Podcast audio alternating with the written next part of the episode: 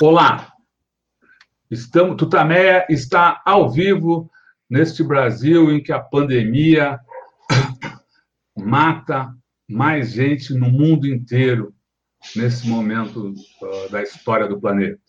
Estamos nós aqui uh, nos nossos estúdios quarentênicos, a Eleonora. O Rodolfo. E do lado de lá da telinha, conversa conosco hoje a Ayala Ferreira, da Direção Nacional do MST, o Movimento dos Trabalhadores Rurais Sem Terra. Nós vamos conversar sobre os 25 anos do massacre de Carajás. Já já a Eleonora vai falar mais um pouco a respeito da, da Yala e desse uh, terrível evento que precisa ser lembrado, não, não pode ser esquecido para que não se repita. Mas antes eu quero convidar a Yala, a Eleonora e todos vocês aí que já se somam aqui à nossa conversa nessa noite, para que a gente se some numa manifestação de solidariedade, num abraço fraterno a todos os familiares, parentes, amigos, conhecidos, colegas de trabalho das vítimas da Covid-19 no Brasil.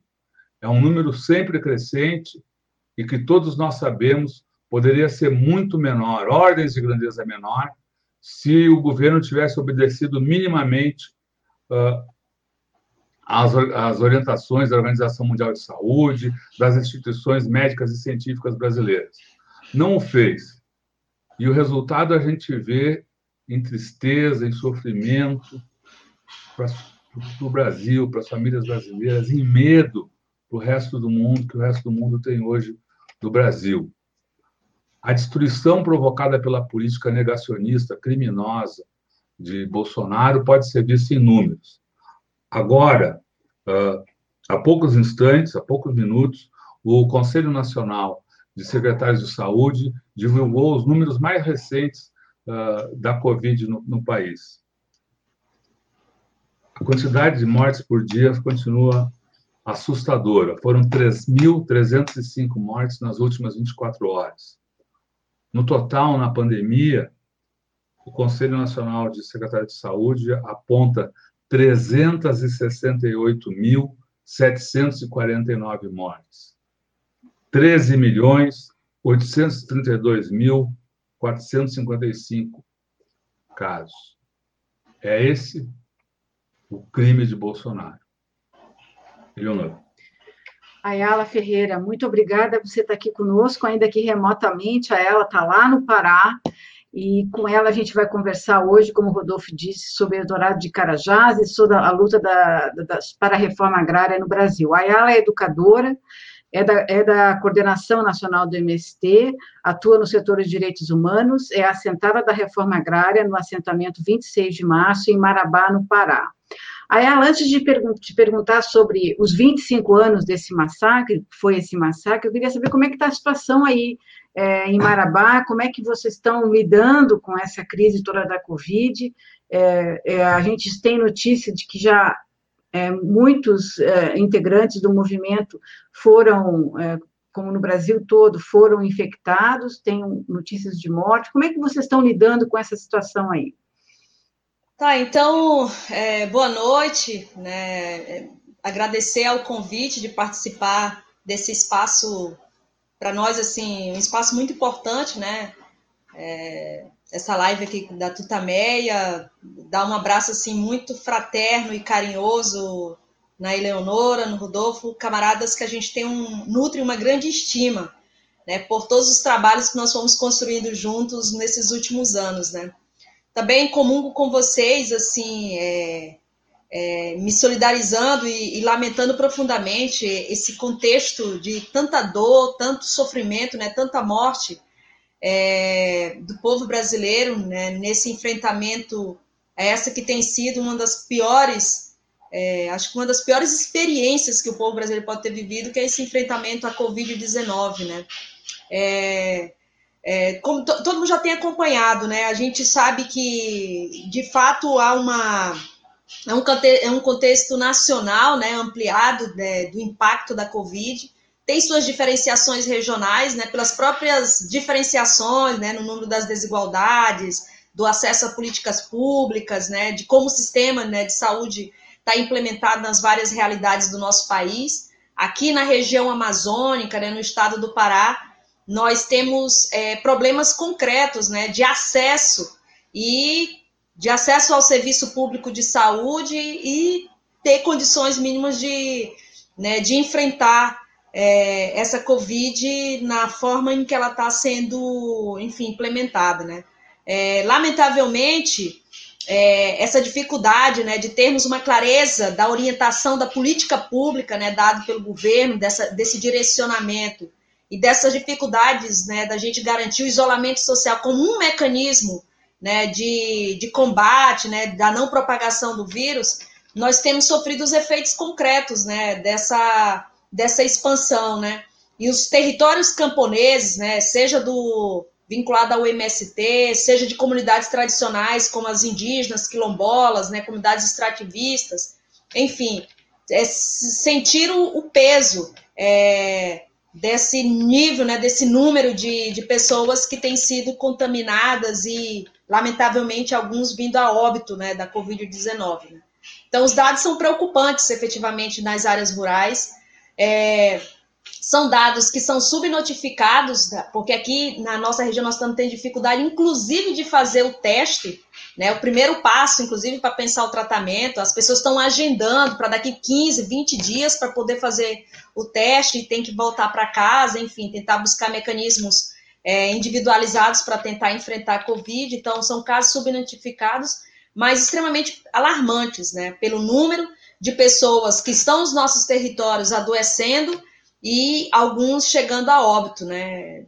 É, e, assim, e é muito triste, porque alguns são companheiros e companheiras assentados históricos dos nossos territórios. Semana passada nós tivemos a perca de um assentado histórico do assentamento Palmares, que vocês tiveram a oportunidade de, de conhecer e trabalhar conosco aqui. É, é, assim, de uma família numerosa, é, e lamentavelmente um homem com menos de 70 anos de idade, né? Então, uma figura que estava aí a plenos pulmões, como a gente fala, né? De trabalho, né? De, de vida, e foi vítima da Covid, assim como tem outras pessoas, né? Nesses nossos assentamentos. Então, é triste, mas essa é a realidade agora que nós estamos tentando é, enfrentar, né? A gente, a gente viu no Amazonas como a, a orientação negacionista uh, do governo federal penetrou uh, até aí no, no entre o, os médicos, o pessoal que estava fazendo o atendimento uh, aos doentes, aos doentes da Covid, além da disseminação disso por vários caminhos, né? igrejas e, e, até pelo mundo da política. Como, como vocês o MST tem sido no Brasil um, um combatente da, da, desses ataques à ciência. Como tem sido isso uh, aí no Pará?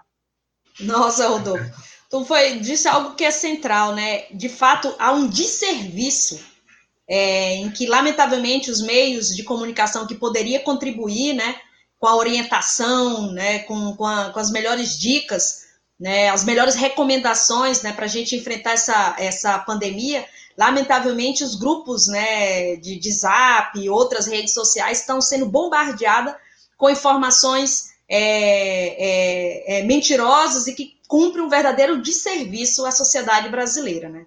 É, nós estamos em grupos de família, né, em grupos de amigos, em grupos de primos, né, em grupos de comunidades próximas, e a gente vê um número né, de informações que são verdadeiros folclores, assim, que é de, de questionar profundamente se a sociedade brasileira né, avançou, se determinados setores avançaram o suficiente do ponto de vista do, do conhecimento para ter coragem de propagandear coisas assim impensáveis. Mas a julgar do que a gente escuta do, do representante do nosso país, né, do presidente, então, como pensar diferente né, a partir dos seus seguidores em, né, em propagandear isso aí? Né? É, o MST desde o primeiro momento, quando nós tivemos as primeiras notícias né, dessa, né, dessa pandemia e que tinha chegado na, é, no nosso meio, é, né, na sociedade como um todo, nós tomamos a definição política de suspender todas as atividades presenciais, por uma razão básica. Nós somos uma organização que defende a vida e acredita profundamente em todo esse avanço que a ciência né, é, adquiriu e que foi orientando, olha, diante de um vírus que nós não sabemos a sua dimensão, nós não temos como combater porque nós ainda não temos uma vacina, o melhor caminho é isolamento é, social, né? Então, a partir dessas orientações, nós tomamos essa definição e temos dito para os nossos companheiros e companheiras, a partir dos assentamentos e acampamentos, é, olha, o nosso isolamento vai ser um isolamento produtivo. Então, nos voltar para os nossos territórios, ampliar né, a capacidade de organização e produção de alimentos, né, cumprir outras agendas, né, outros compromissos com a terra, com a vida, né, para a gente mostrar para a sociedade é, como é que os nossos territórios se organizam, mas, sobretudo, nós já imaginávamos que a pandemia iria aprofundar essa crise do sistema capitalista, né? Como nós, no momento oportuno, poderíamos ter condições de contribuir com a sociedade brasileira, sobretudo com os setores que poderiam estar numa situação mais vulnerável é, em relação a esse contexto da pandemia, mas também da crise do sistema capitalista, né, que tem afetado a vida, sobretudo dos setores populares, né, dos trabalhadores e das trabalhadoras.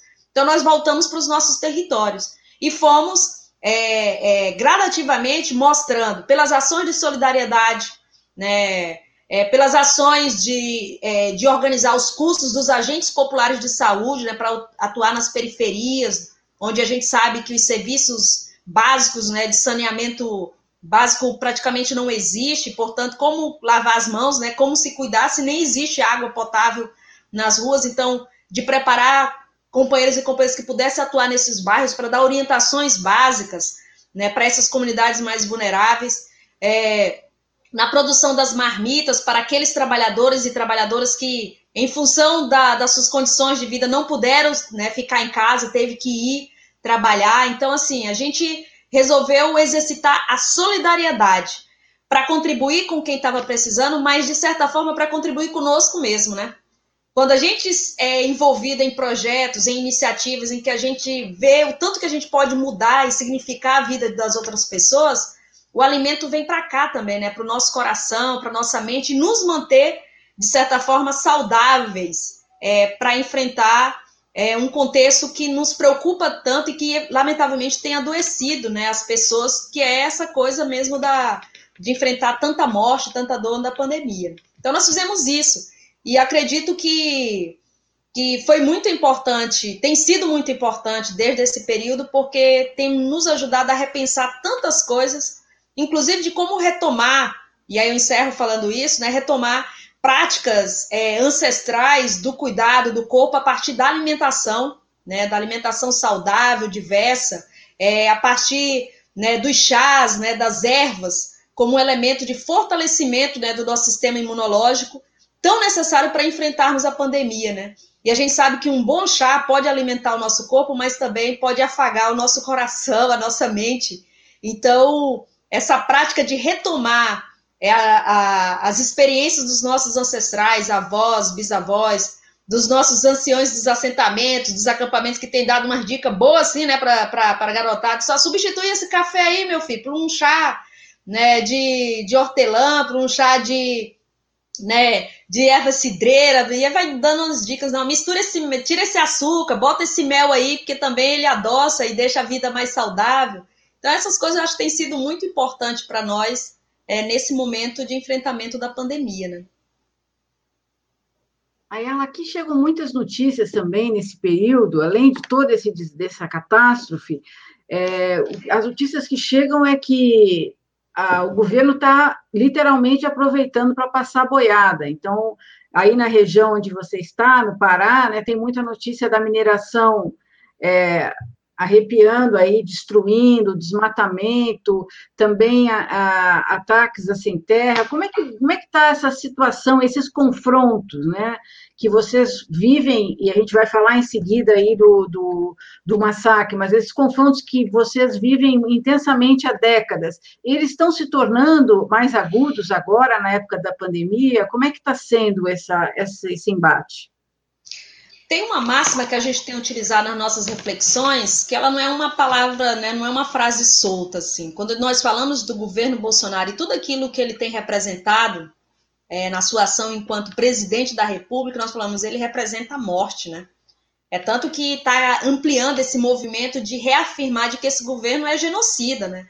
E, e não são questões das pessoas, não é perseguição, não é uma palavra solta. É, concretamente, desde que. A gente já tem sentido desde o golpe de 2016 que tirou a presidenta Dilma, né? A retomada de uma agenda que nós temos refletido como agenda neoliberal e no contexto do governo Bolsonaro, né, ademais de uma, uma agenda autoritária, conservadora, de ataque, né, a, ou de ataques, melhor dizendo, a vários sujeitos ou setores ou pautas que são extremamente legítimas e necessárias para se avançar num contexto de democratização, no contexto de distribuição de renda, no contexto de equidade social no nosso país, né? Então, Aqui, e aí, o que seria, né? Para o campo, nós percebemos um total bloqueio, né? Demarcação de, de áreas, é, e o próprio presidente disse isso, né? É, não vou fazer demarcação, não vou desapropriar terra, né? É, é essa não é minha agenda prioritária. E combinado com essa negação de um direito básico, né, de distribuir e destinar terras para os sujeitos, né, camponeses, comunidades tradicionais, ele combinou também essa ação de, de legitimar o agronegócio é, como modelo hegemônico na sociedade brasileira e no campo brasileiro. E a gente sabe o que representa o, o agronegócio, né? Concentração de terra, ainda maior, né? Lamentavelmente, nós somos o país que maior concentra terras agricultáveis no mundo, então o agronegócio fortalece isso aí. O agronegócio impõe um modelo né, de, de né, do, dos, dos, monocultivos de grãos, né, de carnes. O agronegócio usa de forma intensiva os agrotóxicos, abusa de recursos é, é, da nossa biodiversidade que são limitados, como os recursos hídricos. Então, é um modelo extremamente predatório. E a gente sabe que no governo Bolsonaro, esse modelo do agronegócio ele está se expandindo, né? E onde é que ele está se expandindo? Ele está crescendo para essas fronteiras é, é, novas fronteiras agrícolas, como na Amazônia. E que nós sabemos exatamente o que representa esse, essa, essa expansão, né? A Amazônia se caracteriza por ter um bioma muito próprio e extremamente importante, necessário para o equilíbrio é, climático, não só no nosso país, mas no mundo. Né? A, a, a Amazônia ela é, ela, é, ela é grande e ela é rica numa, numa biodiversidade que a gente ainda nem imagina o, da importância que ela exerce é, é, nas nossas vidas e no mundo. Então, essa expansão do agronegócio para o campo e dessas políticas do governo Bolsonaro para o campo tem representado, sim, uma ampliação do desmatamento, né, das invasões das áreas de conservação, ou áreas quilombolas, ou áreas indígenas, para a atividade é, é, da mineração, mas também para legalizar, por exemplo, o plantio de soja que tem se expandido né, desde o norte do Mato Grosso para cá, e a, são as áreas indígenas que é o alvo né, dos interesses é, do, dos sojicultores, né, dos grandes pecuaristas. Então, há um incentivo para essas invasões dessas áreas. Há todo um esforço do governo para avançar no processo de legitimação da grilagem, que é tão forte aqui na nossa região, né, da grilagem de terras públicas. Então, inclusive no sentido de beneficiar quem grilou, quem desmatou, porque a atual política de regularização fundiária que está sendo debatida no Congresso vai legitimar isso aí e corre o risco de se somente na Amazônia, para vocês terem uma noção, de privatizarem, né, para empresas nacionais ou até mesmo transnacionais, mais de 67 milhões de hectares de terra. E se a gente for olhar que terras são essas, gente, nós estamos falando de áreas ainda de conservação, em que tem floresta, em que tem né, comunidades isoladas e que tem toda uma especificidade que seria muito mais necessária e importante mantê-la conservada do que ela entrar nessa lógica de desenvolvimento que é predatório, né? Enfim, então essa é o que a gente tem sentido nesse atual governo, esse esforço de, de flexibilizar a legislação ambiental, de flexibilizar a legislação fundiária no nosso país para fortalecer esse modelo do agronegócio que visa é, mercantilizar tudo aquilo que, que nós consideramos enquanto camponeses, comunidades indígenas, comunidades quilombolas, extrativistas, é, que consideramos como bens da natureza. Né? Esses sujeitos se consideram guardiões da biodiversidade é, no nosso país. Então, na lógica do agronegócio, os bens são mercadorias e ela deve estar a serviço dessa lógica desenfreada. E, lamentavelmente, esse presidente aposta nesse modelo predatório, desse é, modelo é, que violenta, que viola direitos, né, e que põe. Oi? Oi. Cortou, a, cortou o som. A gente está conversando aqui com a Ayala Ferreira, da coordenação nacional do MST. Ela está falando com a gente desde uh, Marabá, no Pará, uh, onde ocorreu, uh, na, na, região onde ocorreu há 25 anos, o chamado Massacre de Eldorado dos Carajás. Deixa eu, Vamos ver, mandar uma mensagem para ela. Eu vou mandar uma mensagem aqui para ela, ver se... Ela estava tá falando, então, da, do impacto da, da Covid, né, na, Opa, vai estar tá chegando. Oi. Opa! Eu já ia dizer, a primeira caída, né? Toda a Amazônia, viu, gente? Então, tu vai correr esse risco aí de vez em quando. Cair, mas eu vou voltar. Sim, é, é, só clicar de novo no link e a gente manda, manda abraço. Seguimos na. na é, isso mesmo. Então, Enfim, vamos... mas era isso que eu queria comentar sobre a nossa leitura desse governo, é, enfim, desse governo genocida, né? Tem enfrentado, nós temos enfrentado um momento muito difícil, assim, para para os setores populares, né, tendo comportamentos tão, né, tão difíceis, né? E se você olha assim, os discursos deles é para legitimar isso, né? Olhemos o que o ex o atual ministro né, do Meio Ambiente, o Ricardo Salles, falou, né, de passar a boiada. Efetivamente eles estão passando. É isso que a gente fala. É, embora todo mundo ficou muito impactado com o que ocorreu em 2019, né, em agosto de 2019, do Dia do Fogo na Amazônia, em que as a fuligem da, das queimadas chegaram nos, no, nos céus, nos arranha-céus de São Paulo, é, e depois, no ano seguinte, o que ocorreu no ano passado no Pantanal brasileiro é uma expressão concreta disso que eu estou falando para vocês, né? São é, né, centenas de hectares que viraram de florestas, né? Que viraram cinzas, né? Que viraram é, terra devastada. Esse, esse é o termo que é possível dizer. Nós estamos num cenário de terra devastada. Bom, ela dos crimes de hoje, vamos fazer uma viagem para esse crime tão terrível ocorrido há 25 anos, o massacre de Carajás. Uh, para que todo mundo que nos acompanhe fique tenha primeiro o conhecimento antes de a gente fazer, de você fazer a análise, interpretações, vamos contar o, conte, o que, que aconteceu, o que aconteceu então, no dia 17 de abril de 96. 1996, aí em é, Rodolfo, no dia 17, no final de tarde, mais ou menos às 17 horas, né, do dia 17 de abril de 1996, aqui bem próximo de Marabá, no município de Eldorado Carajás, sudeste do Pará. Depois eu posso até falar o que representa essa região sul e sudeste do estado, né, na luta pela reforma agrária. Ocorreu um, um, episódio que marcou profundamente a história do nosso país, que foi o massacre de Eldorado Carajás, onde 19 trabalhadores rurais sem terra foram assassinados, é, e, e, violentamente mesmo assassinados, e outros 69 trabalhadores e trabalhadoras ficaram mutilados, com golpes de, de foice, de facão, que a polícia utilizou, e de armas, né?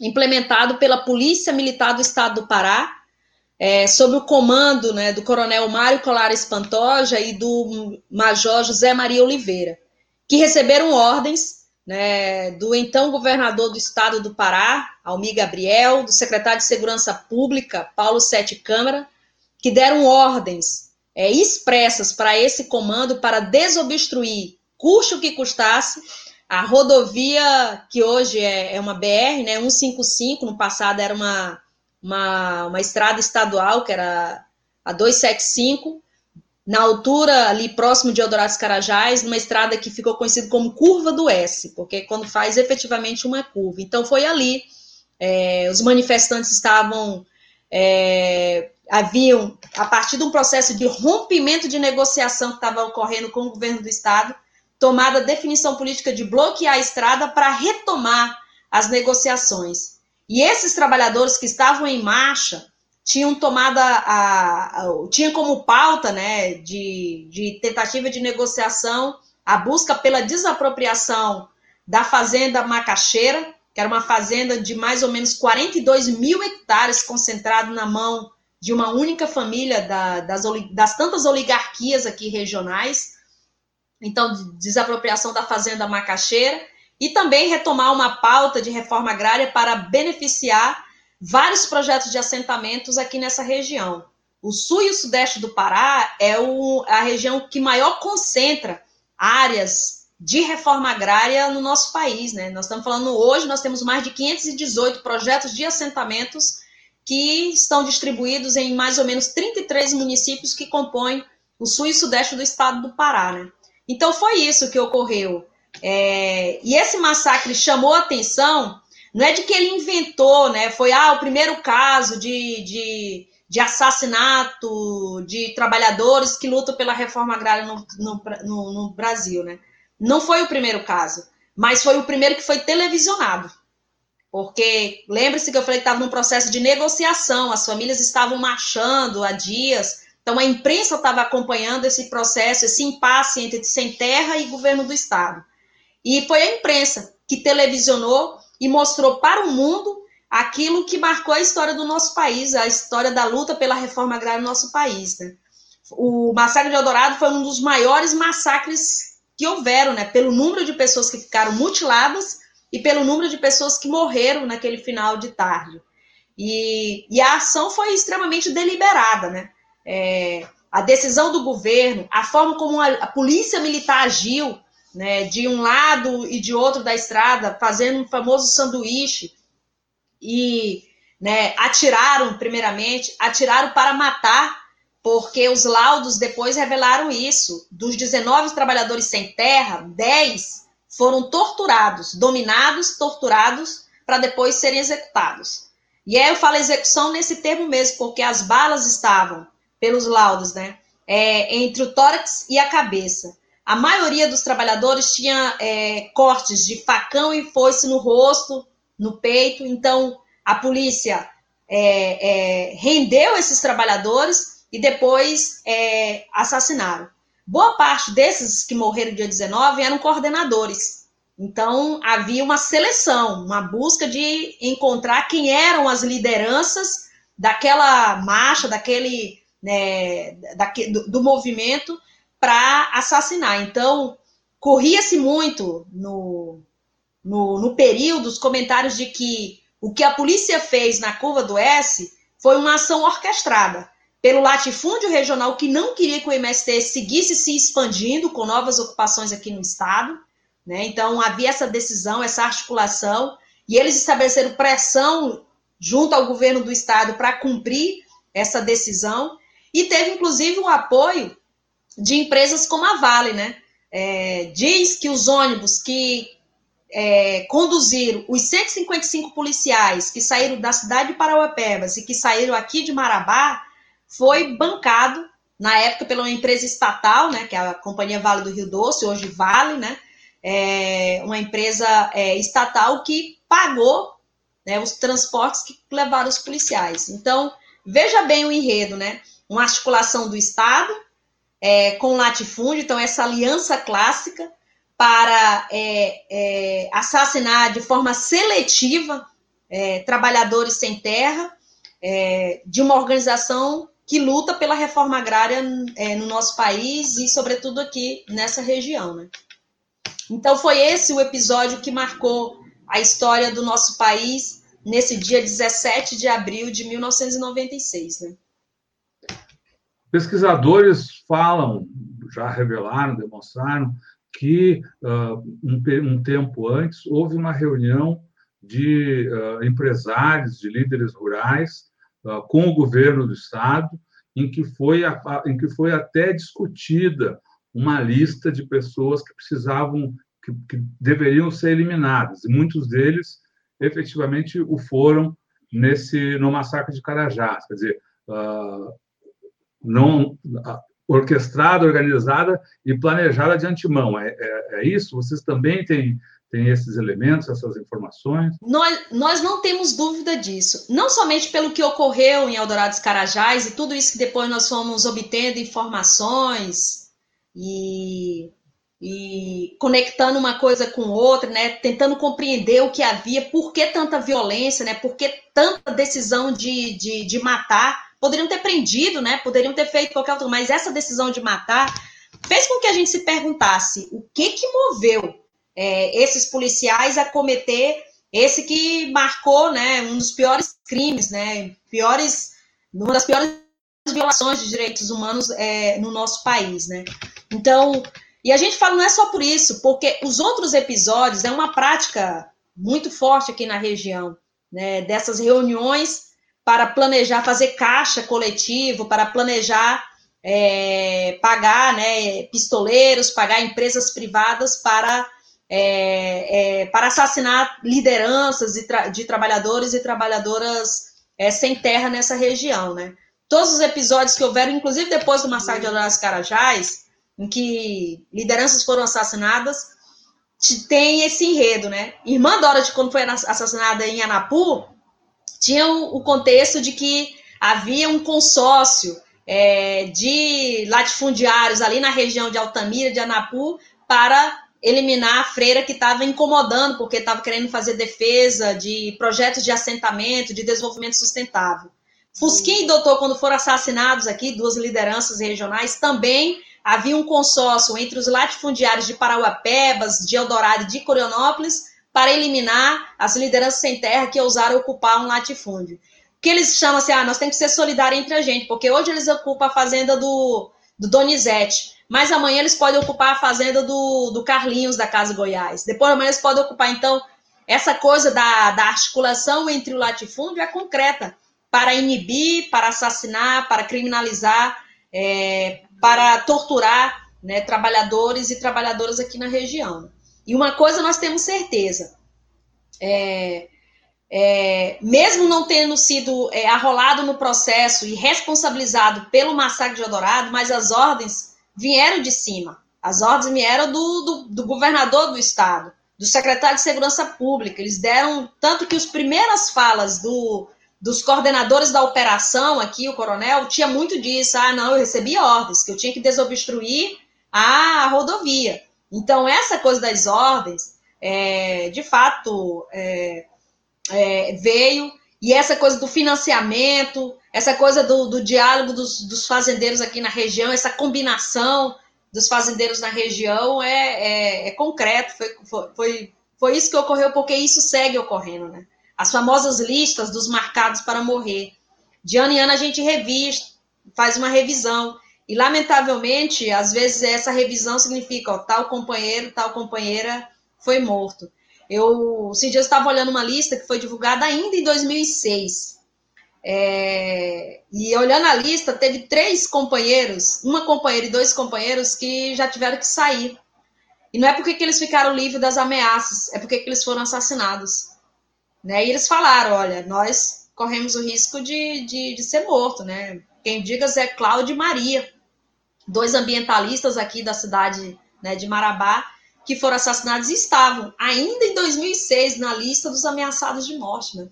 Então, é isso, essa é a prática que ocorre do latifúndio aqui na região. Quer dizer, são... E marca, né? Eu falei para vocês, o sul e sudeste do Pará é uma cidade, é uma região é muito forte no que se refere à luta pela terra, e a CPT sempre revela isso, né?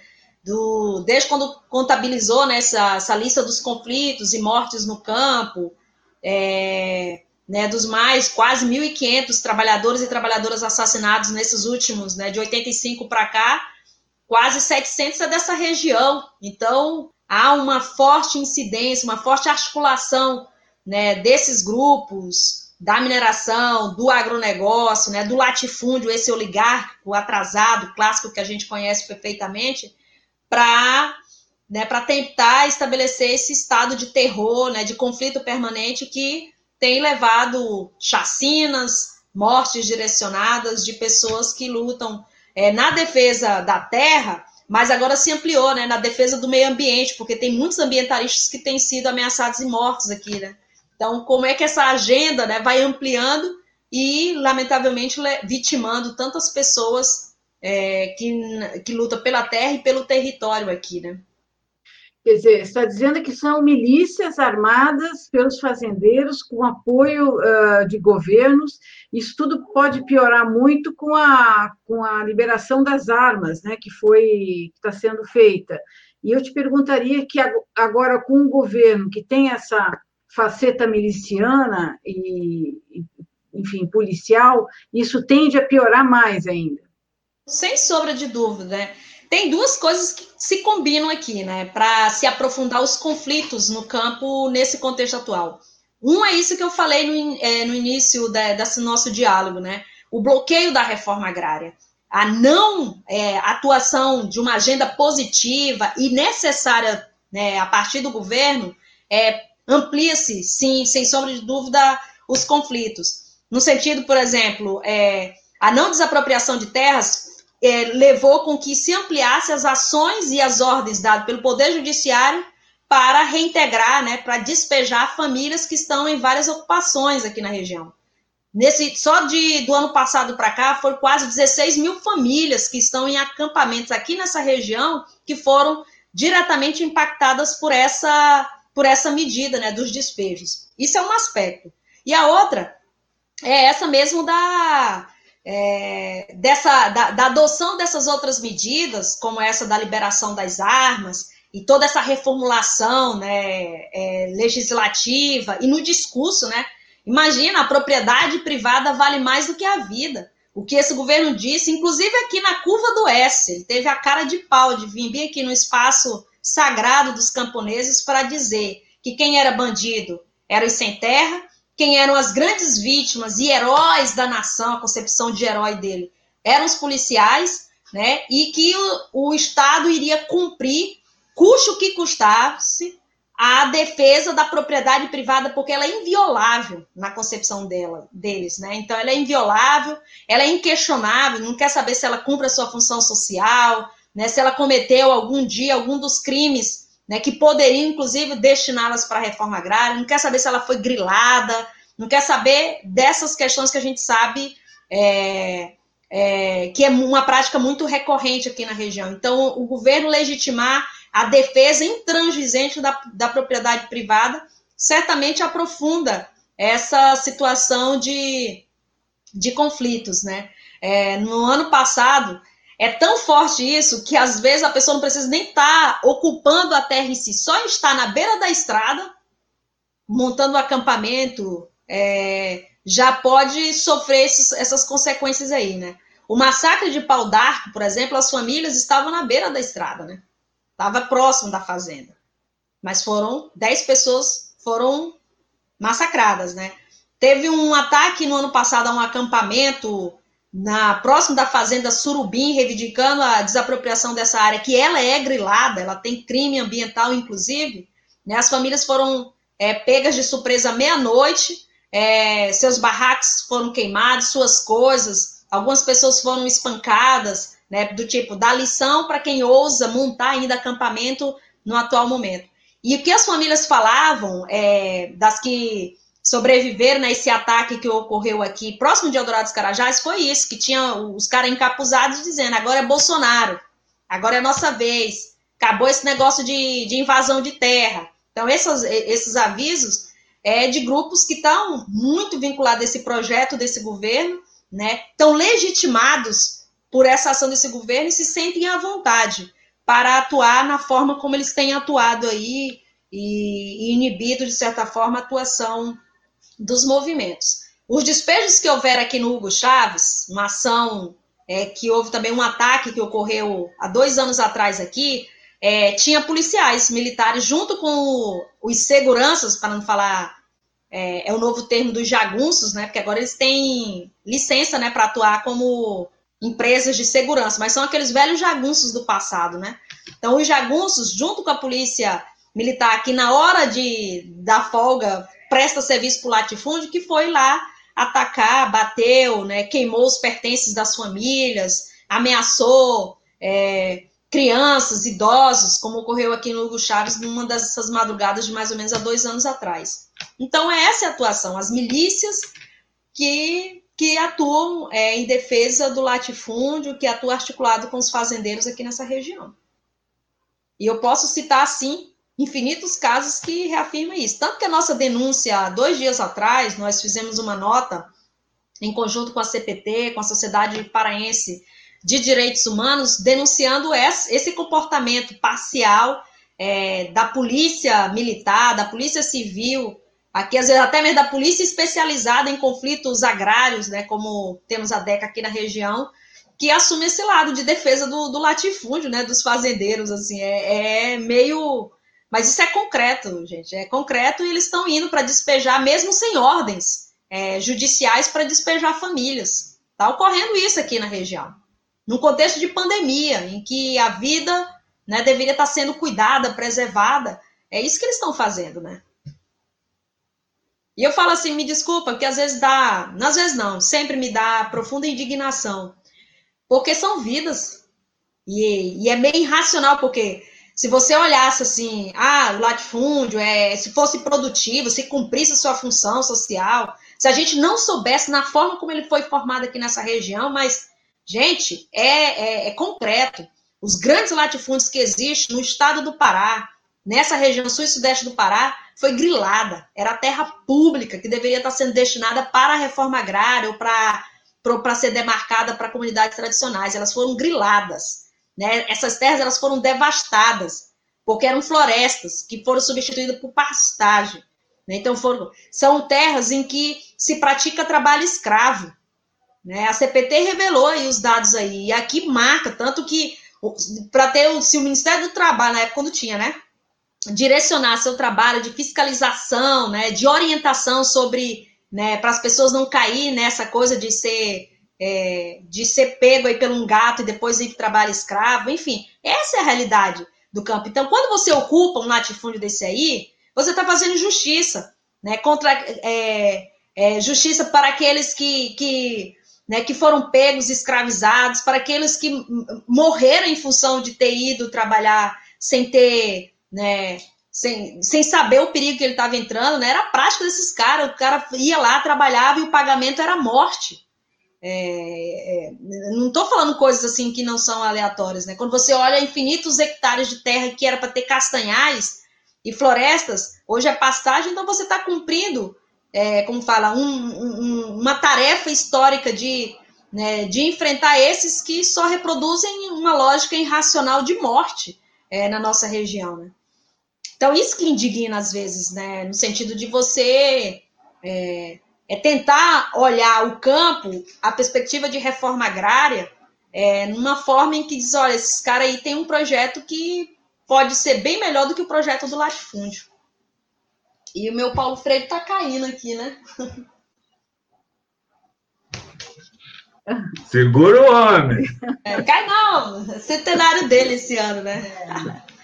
Isso. Você, você, uh, ela você citou essa, essa ação da polícia, que, que acaba sendo uma ação criminosa, tão criminosa como quanto a que ocorrida no, no massacre de Carajás, não só no, no atentado, mas quando, como você também falou, eles uh, massacraram, torturaram pessoas que já estavam já estavam detidas, enfim, já estavam dominadas como é o caso do uh, talvez um dos do, das mortes mais emblemáticas ali da, uh, no massacre de Osiel. Podia lembrar assim, essa história? As várias escolas lá aí na, na região homenageiam esse menino, acho que foi o mais jovem. Era o mais jovem, o Osiel. Os assassinados no, no Carajás.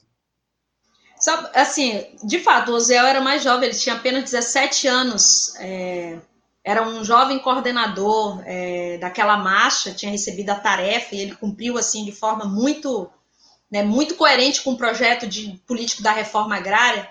Então ele era um dos que estavam conduzindo a marcha e estava coordenando o carro de som, puxando palavras de ordem, orientando a companheirada, né, porque como cuidar da segurança para evitar né, que alguém pudesse se machucar, orientando eram muitas pessoas, né? Então, quem estava onde, passando aqueles avisos, né? Animando, né? Cantando, para a companheirada se manter firme depois de estar dias caminhando, né?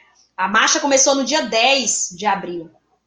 Então, era quase uma, era uma semana, né? De caminhada, que saiu de Curionópolis gradativamente até chegar ali em Eldorado dos Carajás, na altura da curva do S.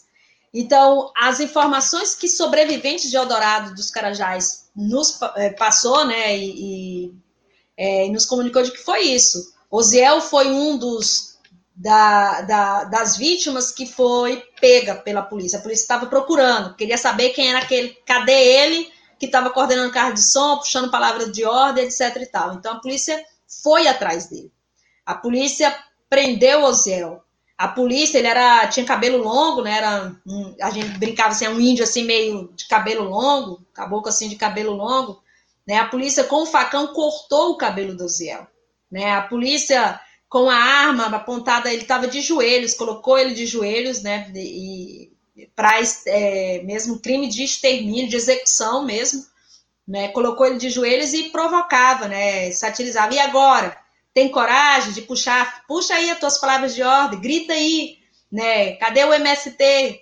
E aí, vai ter coragem? E batendo né, nele, é, é, fazendo essas provocações. E quando ele teve é, a plenos pulmões, ia dizer assim, é, é, viva o MST, ele foi é, alvejado na, na cabeça, né? Então, o laudo depois revelou de que ele estava rendido e a bala veio de cima para baixo né, e foi, foi assassinado. Então, marcou muito, é, porque o Oziel era muito cuidador da, da, das mulheres e das crianças.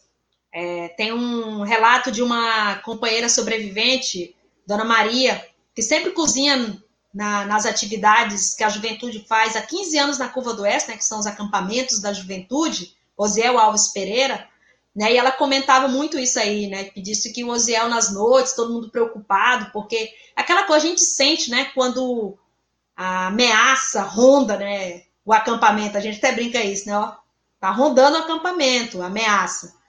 Então, é, ela disse que ele falava muito isso, ó, eu nunca vou abandonar vocês, sempre estarei com vocês, porque eu sei da minha responsabilidade enquanto militante. Então, estarei sempre com vocês. E quando ele foi pego, ele estava cuidando justamente das mulheres e, da criança, e das crianças. Ele foi tirado da casa onde tinha só mulheres e crianças. Então ele estava cumprindo o que ele prometeu para aquelas mulheres, aquelas crianças e aquelas famílias, né? Então é por isso que marca muito. Um menino de 17 anos que teve a coragem, que mesmo sob é, tortura, com a arma, teve coragem de dizer viva o MST e cumprir a tarefa de cuidar até o último momento é, das famílias que ele estava ajudando a, a, coordenar e a mobilizar e a manter animada para seguir na marcha é, que foi interrompida, né? A ela, você falou da polícia e, e a justiça, porque passados 25 anos, esses crimes todos que você está nos relatando, que, de conhecimento do mundo todo, não tiveram punição, não é?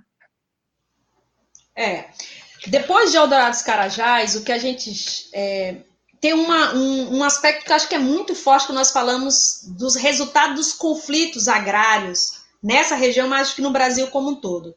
Há uma perpetuação da violência. E essa perpetuação da violência contra quem luta pela terra, pela reforma agrária, ela é, em grande medida, incentivada, alimentada pela, pela prática da impunidade diante desses crimes. E a CPT também tem um levantamento bem interessante sobre isso, né? Eles fizeram um levantamento que de 1.468 casos né, de conflitos rurais, é, sobretudo na luta pela terra no país, nesses últimos anos, apenas 127 vieram a julgamento. Então, vejamos o contexto e a complexidade que é essa configuração da impunidade. E no caso de Eldorados Carajás, o que a gente percebeu foi essa construção do que na, na, na, na, na poesia, né, na literatura comparada chama da faça da justiça, né? Então, desde o primeiro momento, houve esse esforço de tentar tirar a responsabilidade de quem executou e de quem mandou diante da atrocidade que ocorreu naquele 17 de abril de 96. Então, logo nos primeiros momentos, os que mataram foram os que tiraram os corpos da curva do S, empilhando em caminhões, em, em caminhonetes e tirando do cenário onde houve é, o massacre de Adoras Carajás. Então, a desconstrução do cenário. Então, esse foi o primeiro né, é, passo para ir cada vez mais é, é, garantindo que a impunidade pudesse se materializar.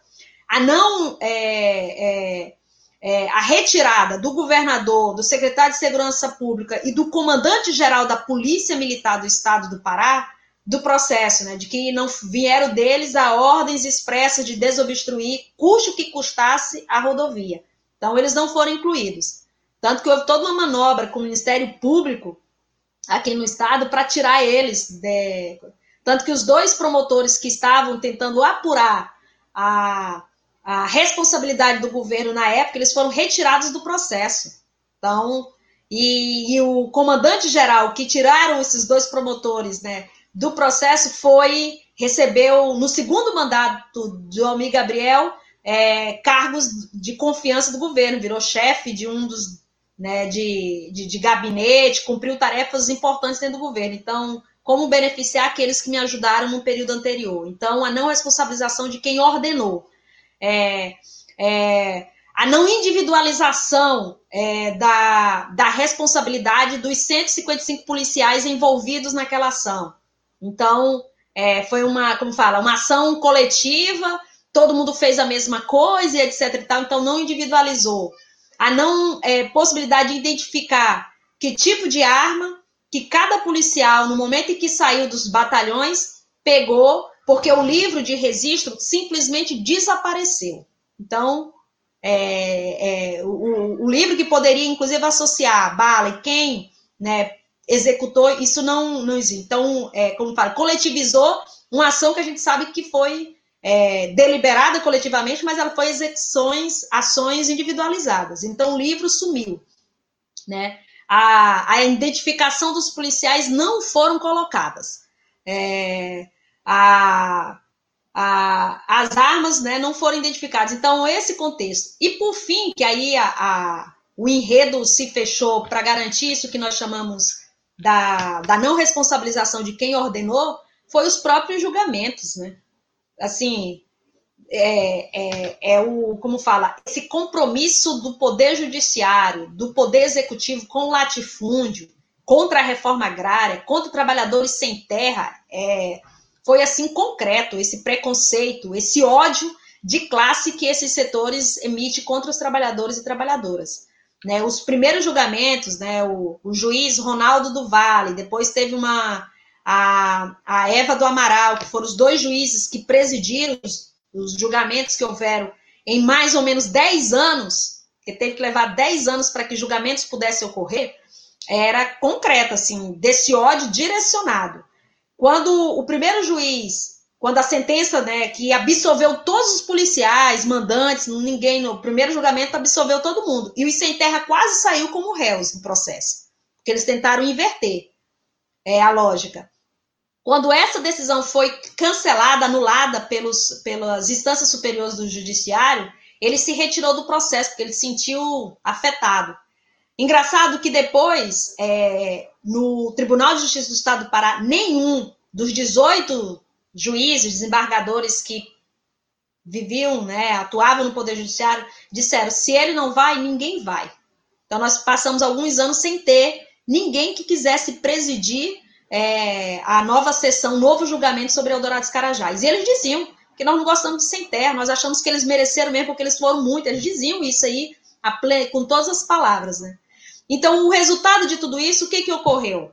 155, dos 155, 143 policiais foram absolvidos, né? Os mandantes da operação, secretário de Segurança Pública, Amil, a, o Almir Gabriel, governador, e o comandante-geral da PM nem foram incluídos né, no processo, e os únicos dois condenados no processo foi o coronel Mário Colares Pantoja, que foi condenado a 228 de prisão, 28 anos de prisão, e o major José Maria Oliveira a 158 tiveram o direito de recorrer da decisão em liberdade, e só depois de 16 anos, desde o massacre de Eldorado dos Carajás, então somente em 2012, eles foram, a decisão do Superior Tribunal de Justiça foi pela manutenção da, da condenação deles, aí eles foram para a cadeia, ficaram quatro anos, entraram novamente na justiça e pediram o direito de seguir é, a condenação é, em prisão domiciliar. Então, é, todo esse contexto gerou isso. pouco tempo na prisão e hoje é, o, o major é, José Maria Oliveira cumpre prisão domiciliar. No ano passado, os nossos camponeses dizem isso, né? É, se não houve justiça na terra pelos homens, né? A justiça divina não falha, não tarda. Pode tardar, mas não falha, eles dizem isso, né? Então, a nossa companheirada, no ano passado, nós tivemos a notícia que o coronel Mário Colares Pantoja morreu em decorrência da Covid, né? No novembro do ano passado. E no primeiro semestre do ano passado, o secretário de Segurança Pública, Paulo Sete Câmara, também morreu em decorrência da Covid. Aí a companheirada disse: é, não houve justiça na terra, mas a justiça divina vai fazer eles cumprir, eles vão direto para o inferno por ter é, feito tanta, tanta gente sofrer é, como foi como ocorreu naquele 17 de abril. Bom, o objetivo de todo, todo, todos os ataques da polícia, desse massacre, era tentar uh, impedir que prosseguissem as lutas camponesas na, no Pará e especialmente na região, impedir que seguissem as conquistas. Isso aconteceu? O que, que aconteceu com a luta pela terra uh, na região uh, depois do massacre? Nossa, aconteceram muitas coisas. É... E eu destacaria assim, acho que primeiro nós do MST, né? Uh, claro que é, não é que foi, ainda segue muito, muito dolorido para nós vermos e analisarmos. Quando eu falo é, dessas notícias do que ocorreu, né? Sobre o massacre, mexe profundamente com a gente, né? Ver as imagens, mesmo 25 anos depois, né? As imagens, ler os laudos, é, ler o processo, são quase 20 mil páginas do processo de Eldorado dos Carajás, escutar o que os nossos camponeses, sobreviventes de Eldorado falam, mexe muito com a gente. Está na curva do S, no espaço onde ocorreu o massacre de Eldorado dos Carajás, mexe muito com a gente. Mas, ao mesmo tempo que essa dor, né, a indignação, a dor, o sofrimento, a morte, ela foi, como fala, ressignificada pelos trabalhadores e trabalhadoras sem terra. Então, acho que esse é um aspecto que é importante a gente dizer é, desses novos significados, esses novos sentidos, né, de assumirmos o abril, o 17 de abril, como um dia de luta, né? Novas ocupações, novos latifúndios conquistados, né? novos assentamentos implementados, novas escolas sendo, sendo construídas dando nome, inclusive, àqueles e aquelas que tombaram na luta pela terra na curva do S. Então, quantos assentamentos é, foi denominado Osiés, né? É, quantos assentamentos foram denominados como mártires de abril, mártires de Eldorado Carajás, né? Então, essa coisa de, de, de, reafirmar a continuidade da luta pelas ocupações. Então, o dia 17 de abril é um dia de luta para o MST, mas para os camponeses e camponesas do mundo inteiro, né? É o Dia Nacional da Reforma Agrária. Então, a gente disse, é nosso dia de mostrar que a luta que moveu aqueles homens e mulheres em 96, ela tem, é, essa, ela tem essa continuidade pela essa capacidade de contestar é, é, o latifúndio, de contestar a decisão do Estado brasileiro de não fazer a reforma agrária, de, de avançar pela nossa pela nossa capacidade de organização. Então, acho que esse é um, um, sentido que a gente foi buscando, de manter essa memória viva com a conquista de novos territórios. A própria curva do S, ela marca essa simbologia de manter essa memória viva, né? Então, a Casa da Memória, que está agora sendo revitalizada,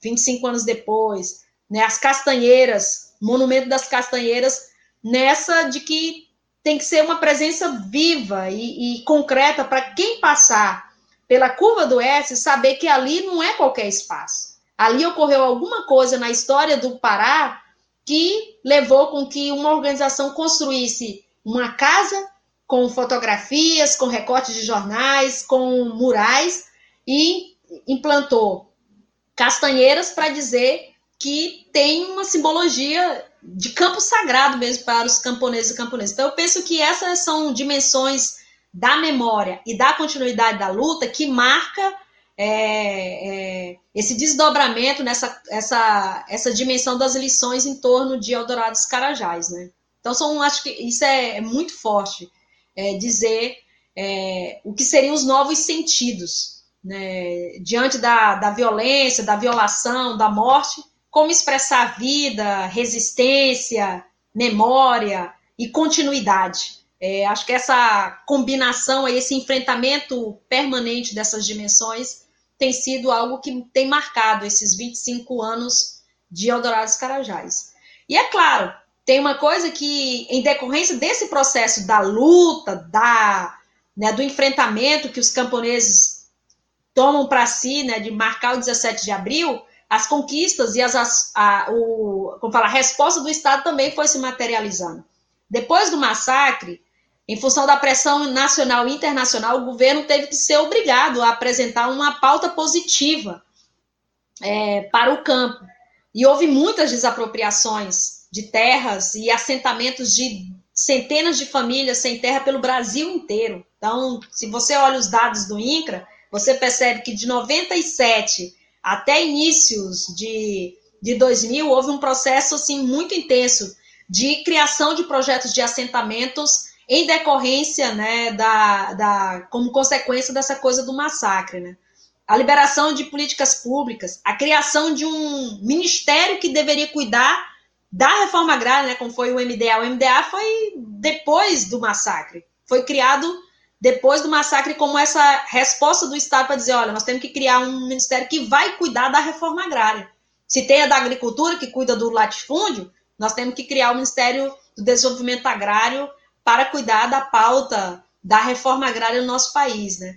Criou-se o Programa é, Nacional de Educação na Reforma Agrária, o PRONERA, que também foi feito após o massacre, para garantir o acesso à educação fundamental, média e superior para os filhos e filhas, para os beneficiários da reforma agrária.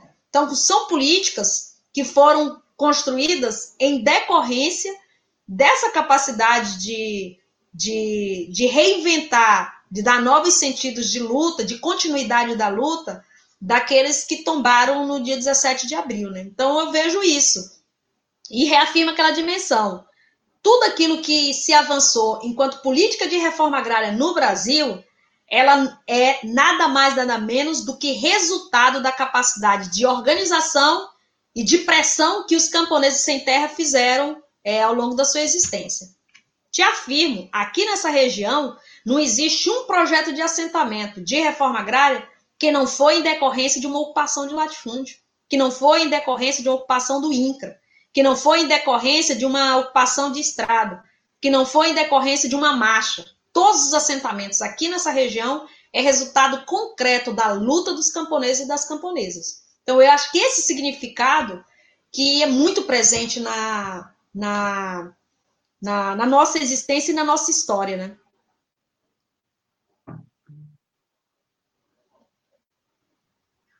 Eu falo muito, viu? Não, não, é que a gente, que, a gente desliga o microfone e tem que ligar, às vezes a gente se, se atrapalha aqui, mas, mas tudo bem. A gente teve aí na, na região do Oeste há cinco anos, né, quando era enfim, os 20 anos do massacre, tinha um evento muito grande, com muita juventude né, participando. Eu te pergunto como é que está hoje essa, essa militância, nesse, claro, não podendo se reunir, e como é que vocês estão é, planejando né, ma marcar essa data de amanhã é, para o mundo? É, esses últimos dois anos têm sido assim. É, tem sido diferente, né? Realizar o que nós sempre fazemos, né? Nesse campo da reafirmar a memória de Eldorado dos Carajás, né? Historicamente, o MST marca o 17 de abril ocupando latifúndio, ocupando o órgão público, apresentando a pauta né, da reforma agrária, então aquela aglomeração boa né, da contestação do enfrentamento, e o ato que a gente faz no dia 17 de abril na Curva do Oeste, né, o campo sagrado dos sem terra, que todos os anos a gente faz um, um ato político, cultural e religioso em memória de Eldorado Carajás.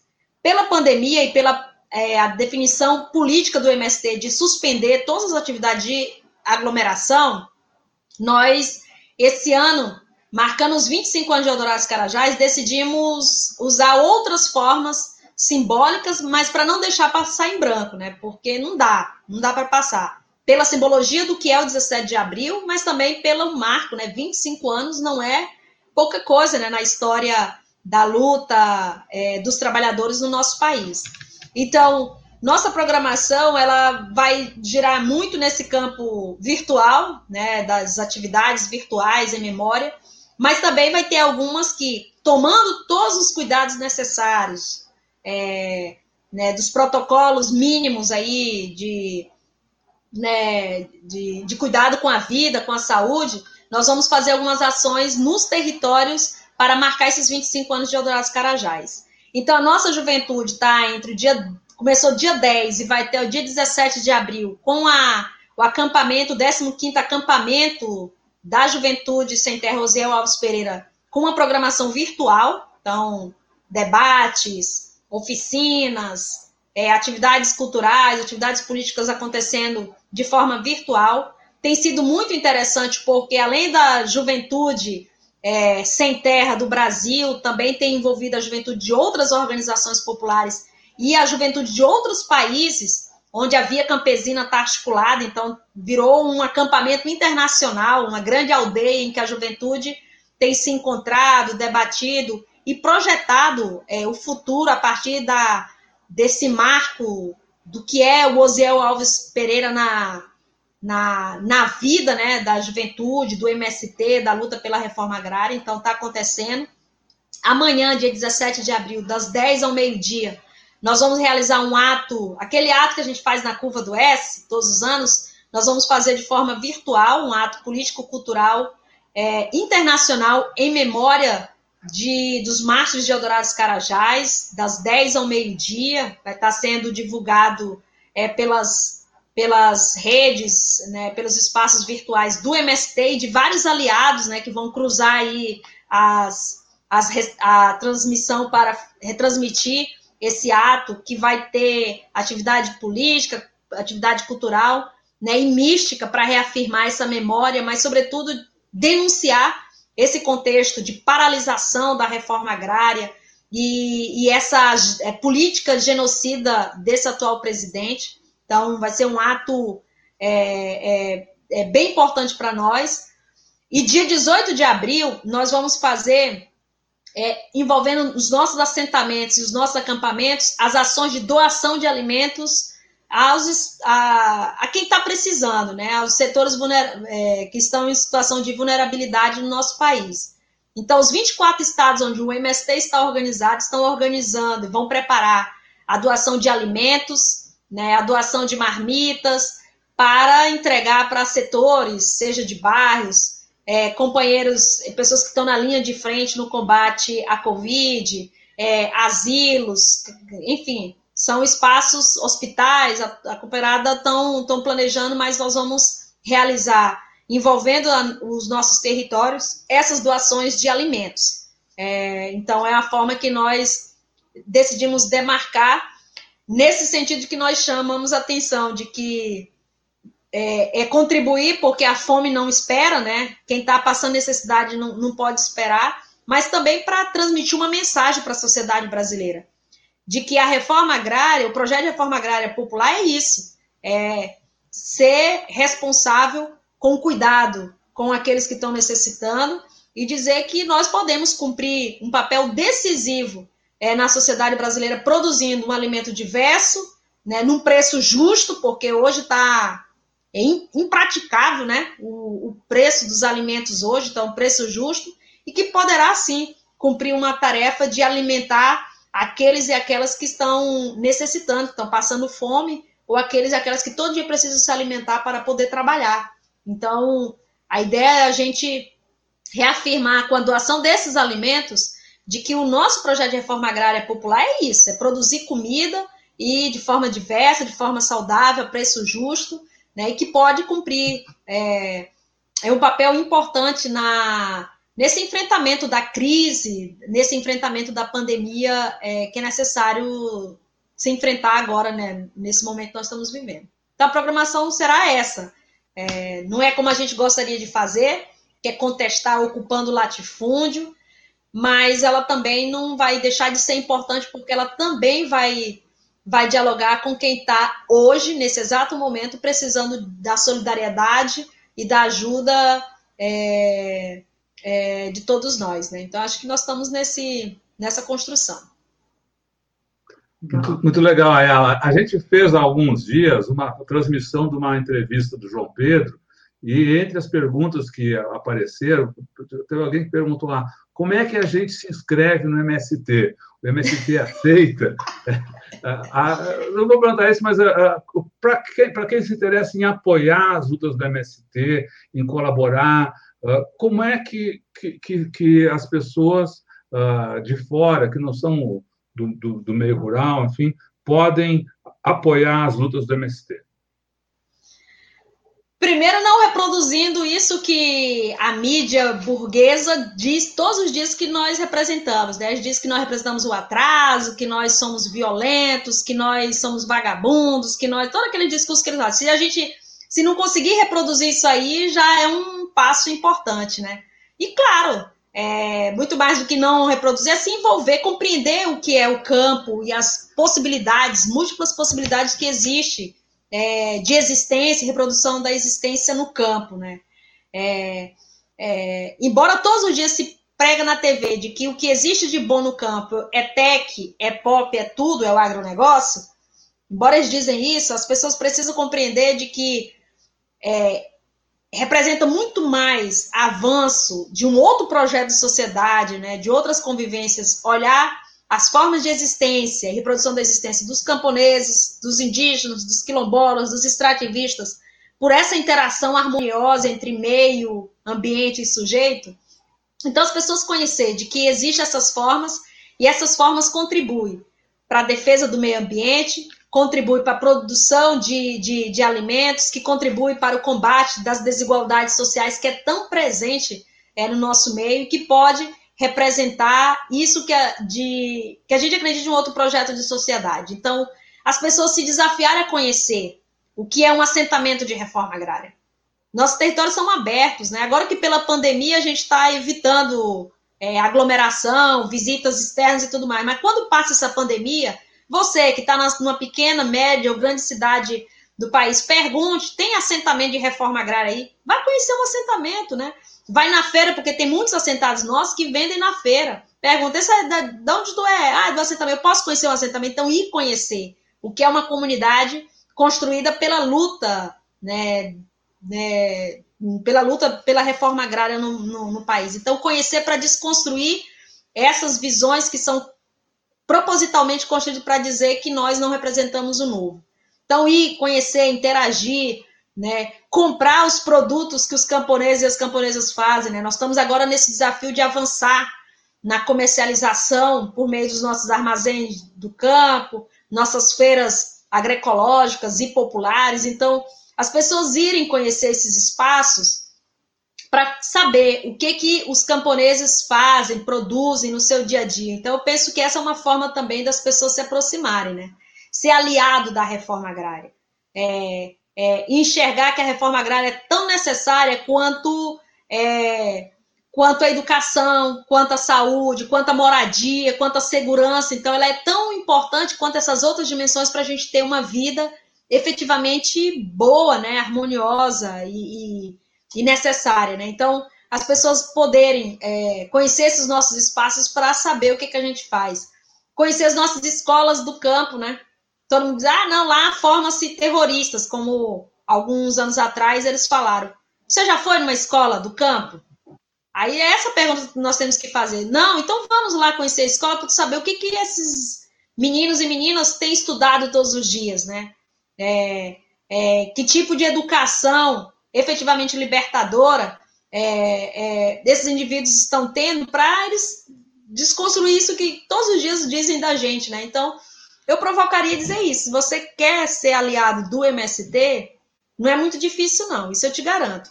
Não é difícil, não. Então, venha conhecer, né? E claro, nós temos um compromisso histórico, que é lutar pela reforma agrária no Brasil.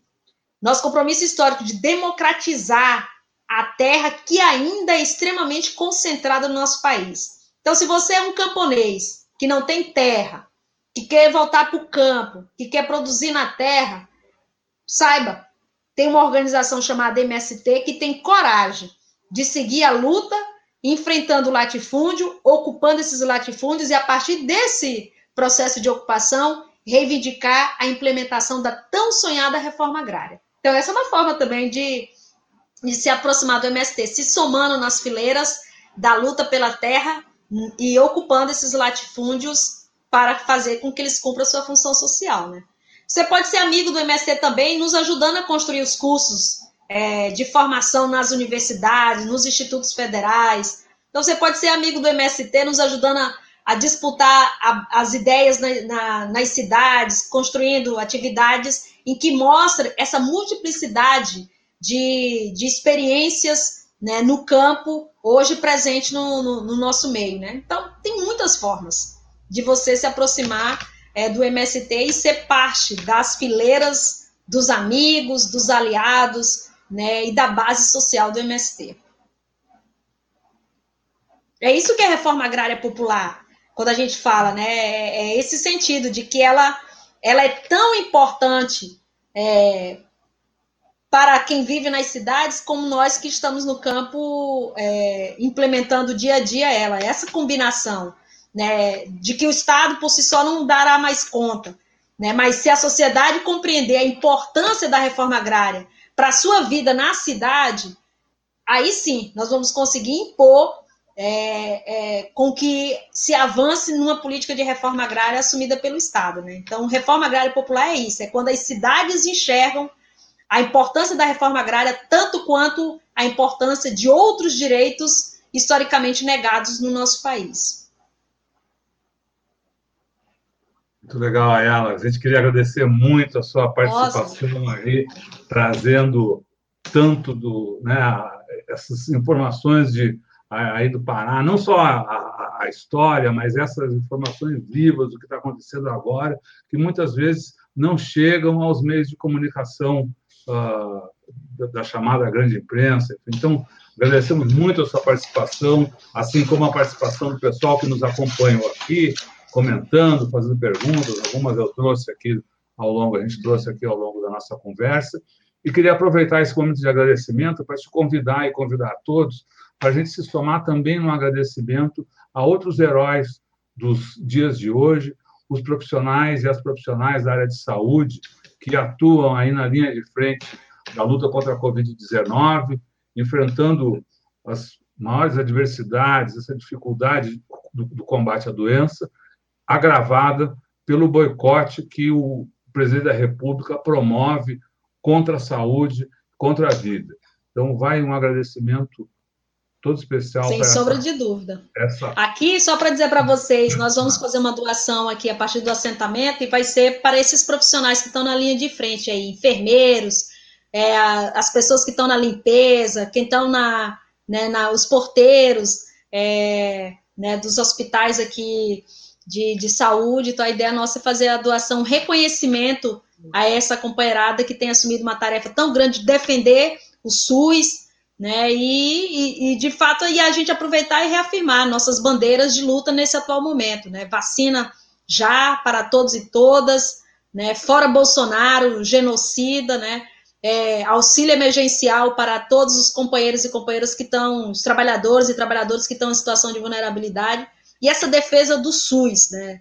E desses profissionais é, que assumem com tanto gosto, né? Com tanto afinco é, com que essa política pública efetivamente chegue a todos e todas, independentemente da sua condição né, de, de vida. Então, acho que isso que é importante, de fato, a gente reconhecer e, e me orgulho muito de pertencer a um país que tem um sistema público de saúde, que tem profissionais né, que defendem, com a sua vida, inclusive, né, com que esse, essa política alcance a todos os brasileiros e brasileiras. Esse é o agradecimento concreto da luta, né?